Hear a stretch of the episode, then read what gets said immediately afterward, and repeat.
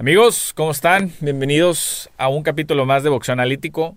Eh, mi nombre es Esteban Franco, juez analista de boxeo, su amigo.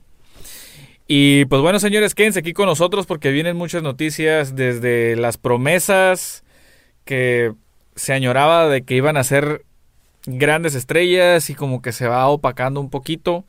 Eh, buenas noticias para Canelo Álvarez de manera indirecta y entre muchas otras cosas sobre las peleas que vienen. Ahora sí, quédense aquí con nosotros con en el bloque número uno que comenzamos.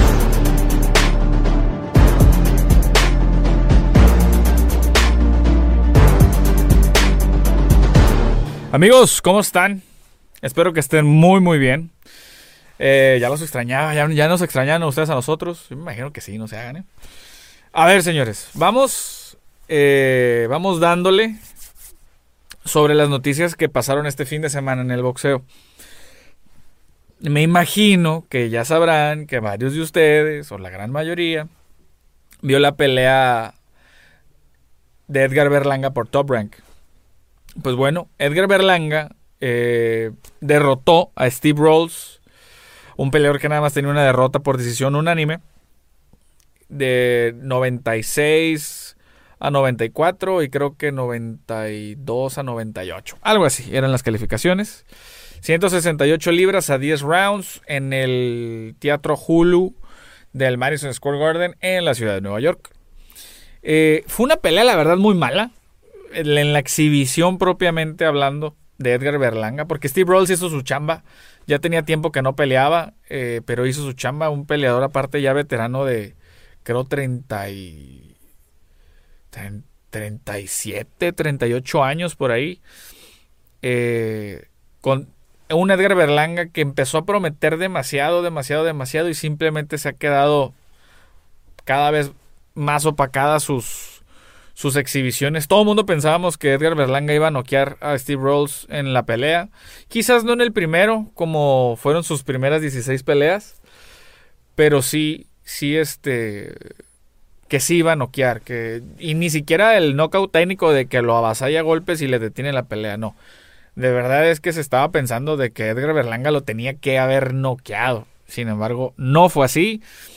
Entonces, las grandes expectativas que se tienen para Edgar Berlanga eh, ya van cambiando, ¿eh? Ya, ya, ya van cambiando, ya van cambiando.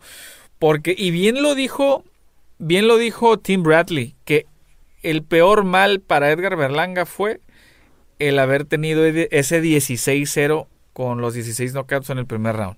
Fue lo peor que le pudo haber pasado porque le generaba una presión.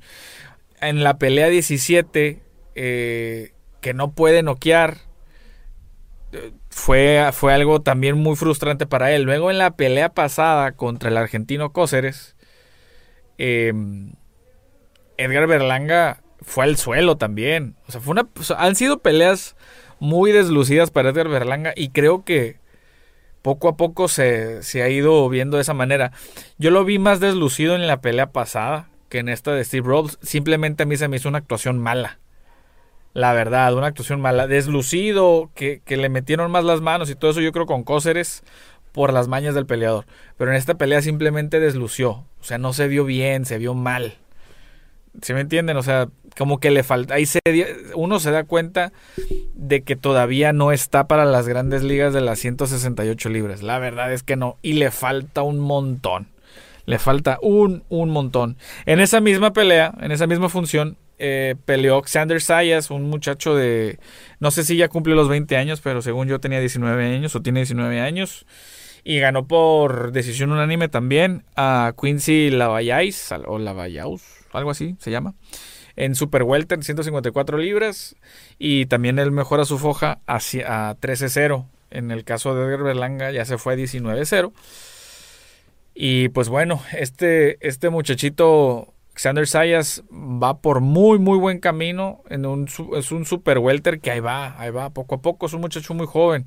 Sin embargo, eh, creo que más pronto que tarde ya va a empezar a, a fallar en el, en el tema del peso, porque son muchachos que van este, embarneciendo. Entonces yo me imagino que ellos le están apuntando a hacer una buena actuación en peso en, pesos medios. Yo creo que tiene todo para ser este un gran campeón. Y por qué no, a lo mejor en algún día a enfrentar a un Charlo, a un Golovkin, a un Munguía. Bueno, Golovkin quién si le, si le alcance por el tiempo. Pero sí a las, a las otras generaciones que están en este momento. A cualquiera de los hermanos Charlo, ya que está ahorita en Super Welter, que eventualmente van a subir. Pero vamos a ver, vamos a ver qué es lo que pasa.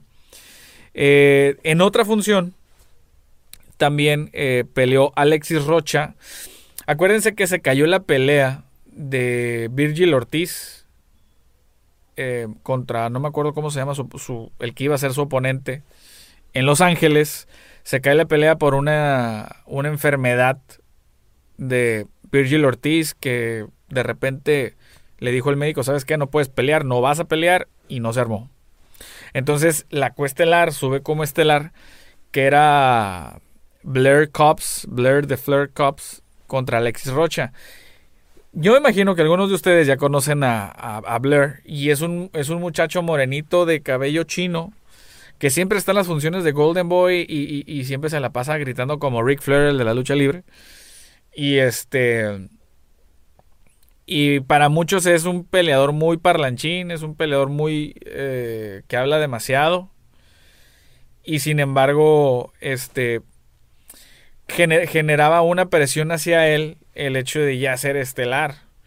Entonces a mucha gente no le caía bien este peleador por lo mismo que les estoy diciendo, por parlanchín. Sin embargo, Alexis Rocha eh, le ganó por knockout técnico en el round número 9, ahí en el, en el Gallen Center de Los Ángeles, por la plataforma de DAZN. Y imagínense, estalló el, el venue cuando Alexis Rocha lo, lo, detiene, le, gana. No, fue, fue una locura. la verdad, fue una locura. Y creo que más que perder Golden Boy con esa, esa función de, de que no pudo estar Virgil Ortiz, etc. Creo que ganó por, porque se posicionó con esa finalización Alexis Rocha y creo que va a aumentar un poco sus bonos. Y bueno, eso, eso, eso fue bueno para ellos.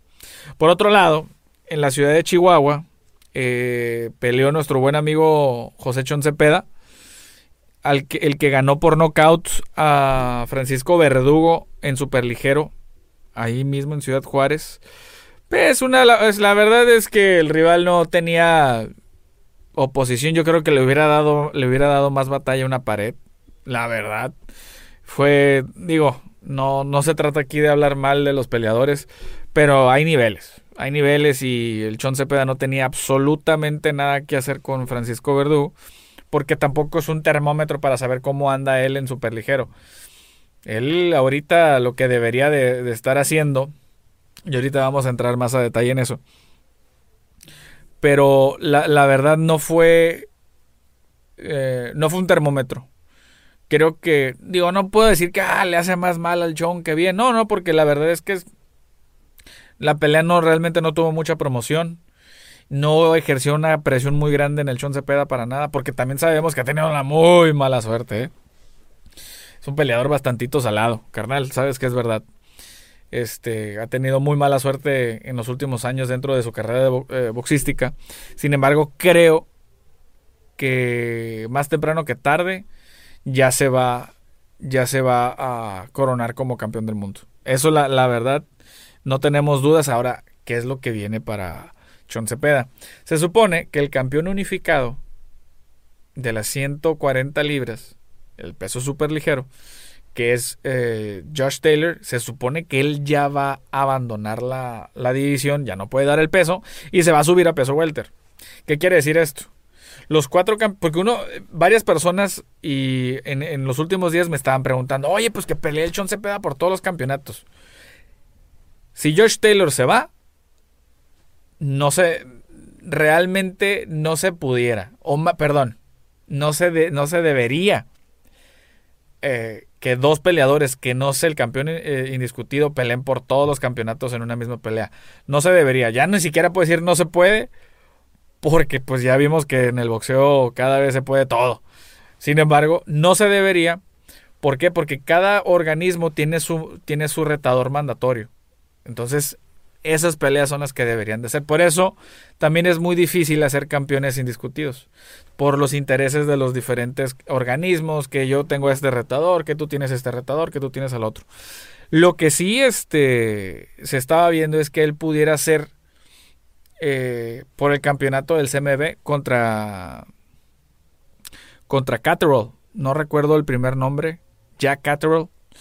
El que peleó contra Josh Taylor que mucha gente lo vio ganar. Eh, la verdad fue una pelea muy buena. Entonces creo que pudiese ser algo bastante interesante.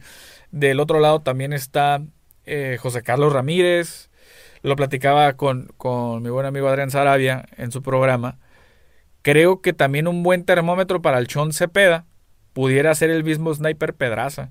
Hacer una, ¿por qué no? Hacer una pelea grande en Mexicali, en la tierra de, del Chon Cepeda y contra el Sniper Pedraza, también un, ex campeón del mundo que es un muy buen termómetro para quien se lo pongan. ¿eh? Entonces vamos a ver qué, le depara el futuro al Chon Cepeda y bueno, eh, en esa misma cartelera eh, peleó Pedro La Roca Campa contra el buen amigo Carlos Tiburón Sánchez, que le mandamos un saludo a Elia Rosita y a la nena. Eh, sin embargo, La Roca Campa le gana en el tercer round por knockout técnico, ya que el Tiburón Sánchez no pudo seguir. Tuvo aparentemente una fractura, no sé si de mano o de muñeca, eh, pero supuestamente se fracturó la mano. Y, pues bueno, antes de eso, a mediados del segundo round, La Roca Campa conectó con un cruzado al tiburón Sánchez y vas para el piso. Entonces, no sé, la, la, verdad, no sé si, si la pelea se iba a ir en los 10 rounds. Cuando yo vi esa pelea en papel, dije, va a ser un tirote porque el tiburón Sánchez venía invicto. Venía invicto y, este, y pues ya con esta pelea ya, ya lo pierde. La Roca Campa nada más tenía una derrota. Y pues es un peleador durísimo, durísimo, durísimo, durísimo de ahí de Sonora. Que le mandamos un saludo a nuestros amigos de Sonora. Y, em, y eso fue realmente todo lo, lo medianamente grande o lo grande del boxeo en, en, el fin de semana pasado. Cuéntenos ustedes cuáles de estas peleas fueron las que les gustaron. ¿Qué opinan de todo esto? Eh, ¿Qué sigue? A ver, cuéntenme ustedes qué sigue para Edgar Berlanga. Si realmente eso no es la mera pistola de la 168. Em, Alexis Rocha qué viene para él, qué pudiese ser para él. Si mal no, si mal no recuerdo, esa pelea fue en peso welter. ¿Qué sigue para el Chon Cepeda? ¿Qué le toca? ¿Contra quién les gustaría verlo? Yo creo que Chon Cepeda ya, ya debería de estar disputando el campeonato del mundo porque siempre ha estado ahí, siempre ha estado ahí, siempre ha estado ahí. Creo que ya lo disputó en dos ocasiones y en una ocasión porque se zafó el brazo allá en Inglaterra y la otra pues lo perdió por puntos en una pelea muy cerrada con José Carlos Ramírez. ¿Qué sigue también para Alexander Sayas, eh, este peleador eh, boricua? ¿Qué seguiría también para él? Y bueno, ¿y contra quién les gustaría ver a la Pedro La Roca Campa? A mí me gustaría ver la revancha, eh, la revancha, la número dos, esa pelea de Tiburón Sánchez contra La Roca Campa, porque yo sentía que iba a ser un tirote y pues ni modo, así quedaron las cosas. Y bueno, señores, si no han visto el capítulo número 2 de No Soy Pop, váyanse al 3, al 2. Si no vieron el capítulo de la semana pasada, regresense, señores, acuérdense. Eh, este fue el bloque número 1. Váyanse al bloque número 2. Vámonos, continuamos.